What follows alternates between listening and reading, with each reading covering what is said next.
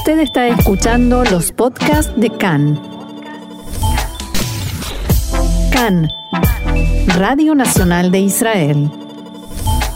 Ahora con una llamada de índole internacional nos metemos en lo que nosotros denominamos siempre como Israel en la aldea global, pero esta vez por un tema que llegó hacia nuestra mesa de producción acerca de el rechazo de parte del Centro Simón Wiesenthal sobre el discurso antisemita de un candidato al Congreso en eh, en la República de Perú. Para eso estamos en comunicación con Jack Falcón, coordinador del Comité de Relaciones Humanas de la Asociación Judía del Perú. Hola Jack, buenas tardes, un gusto saludarte. Gaby Astrosky y Diego Mintz te saludan.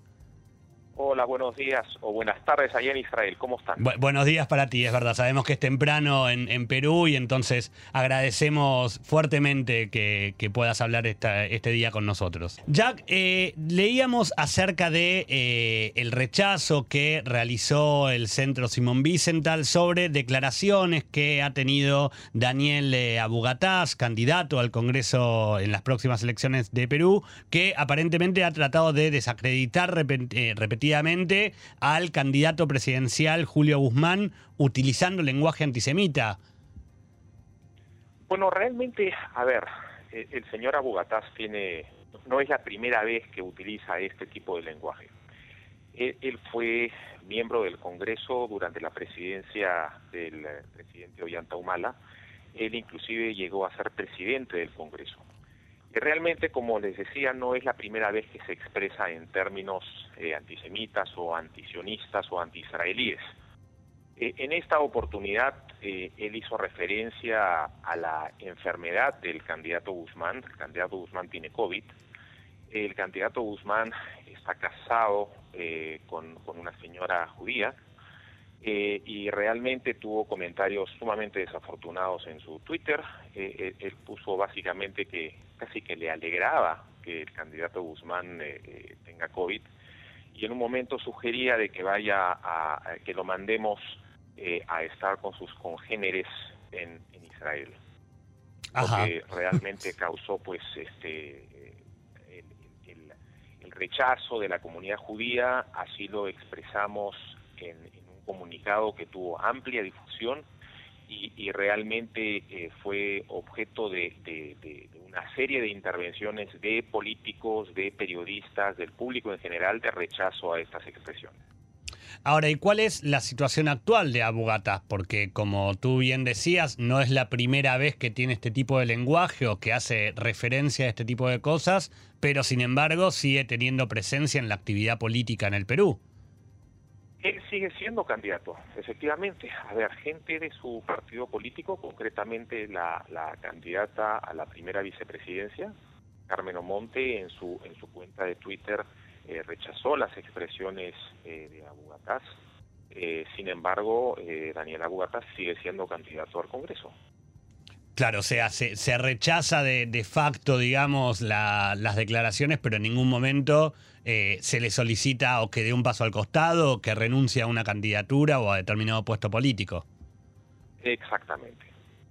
Jack, y digo, eh, más allá de, este tema en particular que por el cual te llamamos, lo que nos interesaba también es saber un poco más en profundidad, como bien decíamos, eh, nosotros tenemos esta sección de Israel en la aldea global. Nos interesa mucho saber cómo es la, vida y la, interacción entre las comunidades judías de, todo el mundo en la diáspora para con Israel.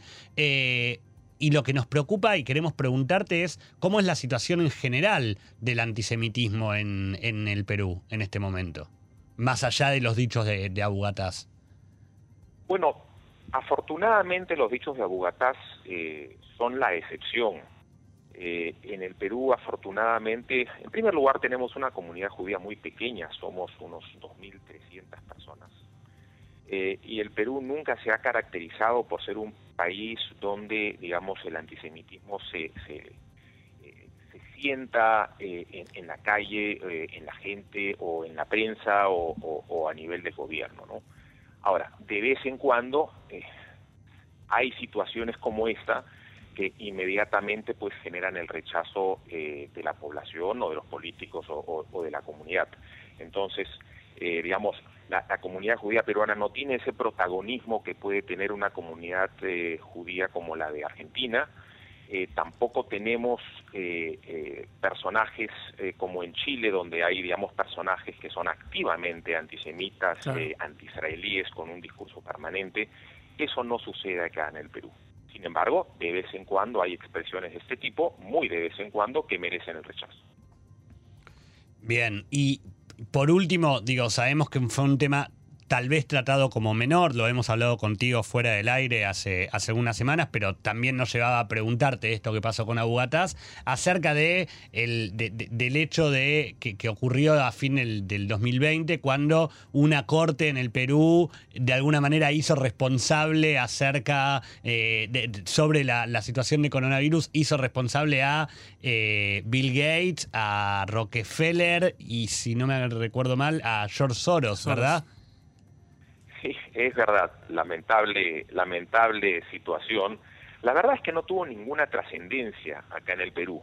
Esto apareció en algún eh, pie de página de algún periódico e inmediatamente, digamos, eh, eh, apareció de que el órgano de control interno inmediatamente le abrió proceso a estos jueces porque habían buscado la razón, o mejor dicho, la sin razón para poder justificar un fallo retrasado entonces este pusieron cualquier cosa sobre el papel y bueno los están investigando inmediatamente no eh, realmente causó causó risa. Eh, no debería pero por es la situación.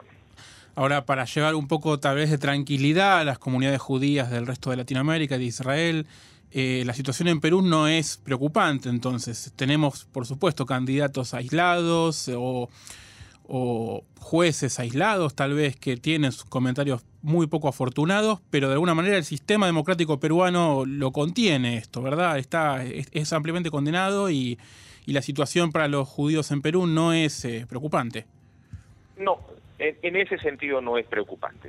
Estamos pasando por una situación muy preocupante a nivel nacional eh, con el tema de la pandemia. Claro. Perú está pasando por momentos muy complicados. Sí, sí este, pero desde el punto de vista de, una ola de antisemitismo o algo por el estilo, no es el caso. ¿Cómo está la comunidad judía respecto de la pandemia?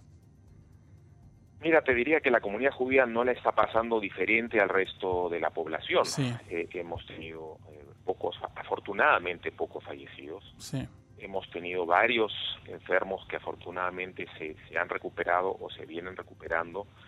Este, tenemos algunos casos que están más delicados, eh, no nos escapamos a la situación y la vemos con preocupación. Recién están llegando los primeros lotes de vacunas que están destinados fundamentalmente eh, eh, al personal de primera línea y, y, todavía no vemos claro cuál es el plan de vacunación masivo donde eventualmente pues nos tocará a todos, pero, pero las cosas vienen lentas.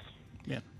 Jack, eh, agradecemos mucho estos minutos. Eh, nuevamente, gracias por, por eh, haberte despertado tan temprano un día domingo allí en Perú. y esperamos poder volver a, tomar contacto contigo para futura, futuros comentarios o futuras noticias sobre la actividad comunitaria de la comunidad judía en Perú. Muchísimas gracias a ustedes por la preocupación y por la llamada. Muchas gracias. Shalom.